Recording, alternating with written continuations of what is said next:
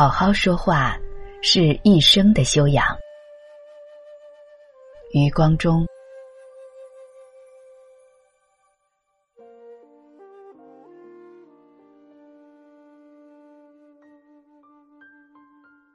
不知道我们这一生究竟要讲多少句话。如果有一种计算机可以统计，像日行万步的人所带的计步器那样，我相信其结果必定是天文数字。其长可以绕地球几周，其密可以下大雨几场。情形当然因人而异。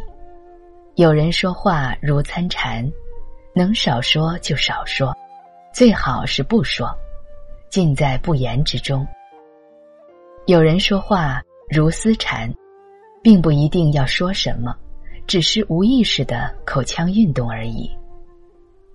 说话有时只是先唇摇舌，有时是为了表情达意，有时却也是一种艺术。许多人说话只是避免冷场，并不要表达什么思想，因为他们的思想本就不多。至于说话而成艺术，一语而妙天下，那是可遇不可求，要记入《世说新语》或《约翰生传》才行。哲人桑塔亚纳就说。雄辩滔滔是民主的艺术，轻谈娓娓的艺术却属于贵族。他所指的贵族不是阶级，而是趣味。最常见的该是两个人的对话，其间的差别当然是大极了。对象若是法官、医师、警察、主考之类，对话不但紧张。有时恐怕还颇危险，乐趣当然是谈不上的。朋友之间无所用心的闲谈，如果两人的实践相当，而又彼此欣赏，那是最快意的事儿了。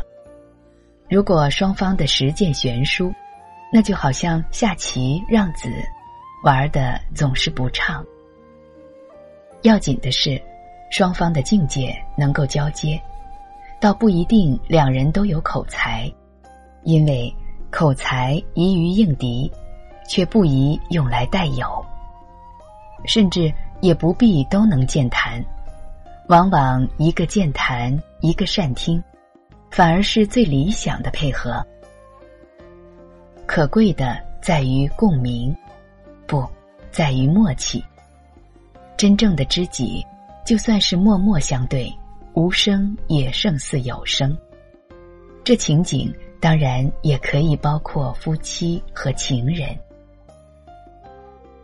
这世界如果尽是健谈的人，就太可怕了。每一个健谈的人都需要一个善听的朋友。没有灵耳，巧舌拿来做什么呢？英国散文家黑兹利特说。交谈之道，不但在会说，也在会听。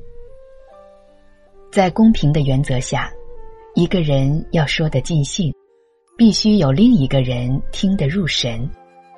如果说话是权利，听话就是义务，而义务应该轮流负担。同时，仔细听人说话，轮到自己说时，才能充分切题。我有一些朋友，既未养成善听人言的美德，所以跟人交谈，往往像在自言自语。凡是音乐家，一定先能听音辨声，先能收才能发。仔细听人说话，是表示尊敬与关心。善言能赢得听众，善听才赢得朋友。如果是几个人聚谈，又不同了。有时座中一人侃侃健谈，众人睽睽恭听。那人不是上司前辈，便是德高望重，自然拥有发言权，甚至插口之权。其他的人就只有斟酒点烟、随声附和的份儿了。有时见解出众、口舌辩己的人，也能独揽话题，语惊四座。有时座上有二人烟，往往是主人与主客，一来一往，你问我答，你攻我守，左右了全席谈话的大事，也能引人入胜。最自然也是最有趣的情况，乃是滚雪球式。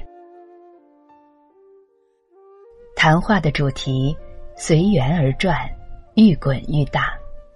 众人兴之所至，七嘴八舌，或轮流坐庄，或旁白助阵，或争先发言，或反复辩难，或怪问乍起而举座愕然，或妙答训接而哄堂大笑，一切都是天机巧合，甚至重加排练也不能再现原来的生趣。这种滚雪球式。人人都说得尽兴，也都听得入神，没有冷场，也没有冷落了谁，却有一个条件，就是座上尽是老友；也有一个缺点，就是良宵苦短，壁中无情，谈性正浓而星斗已稀。日后我们怀念故人，那一景正是最难忘的高潮。众客之间，若是不顶熟人，雪球就滚不起来。缺乏重心的场面，大家只好就地取材，与邻座不咸不淡的攀谈起来。有时兴起，也会像旧小说那样，捉对儿厮杀。这时，得凭你的运气了。万一你遇人不淑，邻座远交不便。进攻得手，就守住你一个人肯谈密谈。更有趣的话题，更壮阔的议论，正在三尺外热烈展开。也许就是今晚最生动的一刻。明知你真是冤枉，错过了许多赏心乐事，却不能不收回耳朵，面对你的不芳之邻，在表情上维持起码的礼貌。刘禹锡但求无丝竹之扰耳。其实，丝竹比起现代的流行音乐来，总要清雅得多。现代人坐上出租车、火车、长途汽车，都难逃噪音之害。到朋友家去谈天吧，往往又有孩子在看电视。饭店和咖啡馆，而能免于音乐的。也很少见了。现代生活的一大可恼，便是经常横被打断。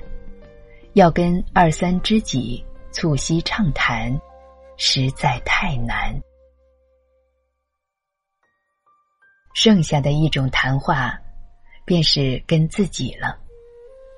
我不是指出生的自言自语，而是指自我的沉思默想。